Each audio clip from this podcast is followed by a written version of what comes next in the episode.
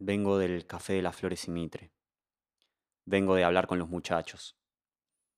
Estuvimos intentando dilucidar mediante modos que oídos ajenos podrían juzgar de estrafalarios si lo que le pasó al doctor Piedrabuena fue realmente una muerte natural. Se conoce que padecía un sufrimiento que se ubicaba anterior a él mismo y que en la forma de un cáncer le hizo anicos los pulmones. Esto es lo que sabemos tanto quienes lo conocimos como la vieja de la esquina. El doc era una persona afable, querible, con el alma por momentos comedida y por momentos un tanto extravagante.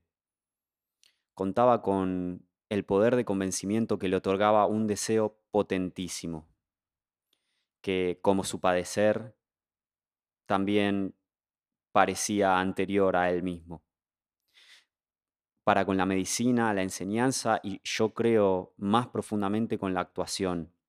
Sus exposiciones parados sobre los bancos y hasta las mesas de las aulas magnas rayaban lo fantástico, llevando la enseñanza hasta terrenos un poco inauditos. El ejercicio de, de la misma era totalmente sorprendente para propios y extraños. Podríamos decir que lo que el doc hacía se parecía mucho más a una búsqueda que a un ejercicio metódico por el carácter contradictorio de la misma. Y su magia radicaba en la cuestión irracional, si tenía el talento de subyugar y de transmitir conocimientos tales como las 50 causas posibles de la arritmia mediante lo irracional. En la Facultad de Medicina de Buenos Aires y los recién ingresados como los ya casi recibidos lo querían por igual. Los primeros un poco más asustados y los últimos con un agradable acostumbramiento. En el último tiempo la vejez lo había ido degradando. Las canas lo fueron tomando poco a poco, destiniendo el vivo fuego de sus primeros rostros.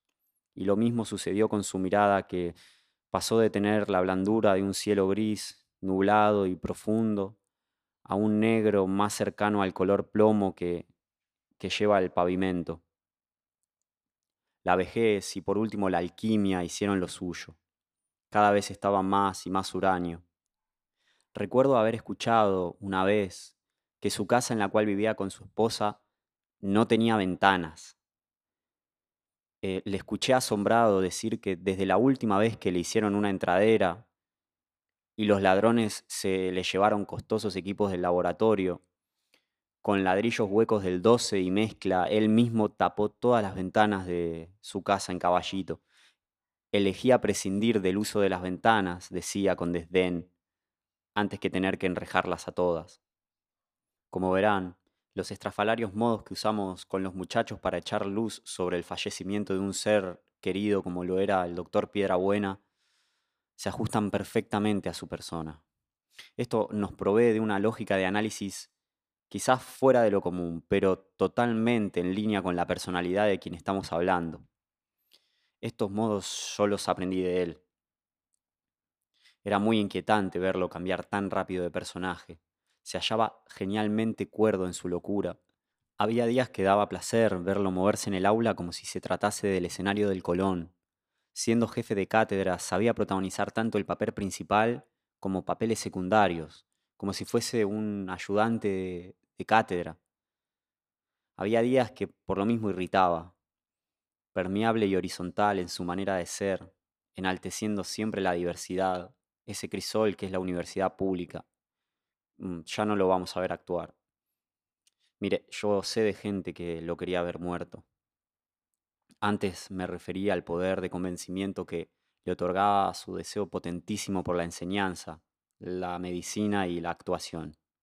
Por la vida en general, usted sabrá como yo que la existencia del deseo en otro es contagiosa.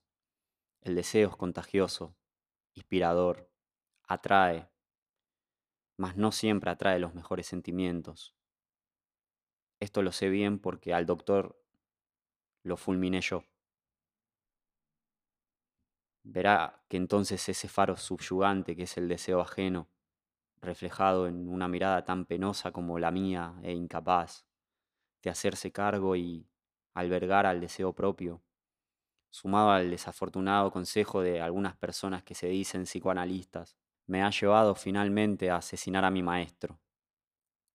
Me conduje como el capitán de un enorme barco, el cual, trasladado sobre un mar desmesurado e indefinido, sin tener donde carajo pisar tierra firme, movido por un espíritu de muerte impostergable ya, hizo estrellar enorme su embarcación y así destruir ese faro insoportable que solo me recordaba que jamás iba a llegar a ese horizonte tan anhelado. Solo llevé a cabo lo que lo que me aconsejaban. No podía creer casi que me ordenaban matar a mi ideal, que si yo no lo mataba jamás iba a poder construir nada por mí mismo, nada que tenga que ver con mi propio destino. Pues bien, la situación se iba poniendo cada vez peor, mis cavilaciones y mis miedos eran cada vez más grandes, luego de tomar la decisión de consumar el hecho, matar a mi ideal. Pues bien,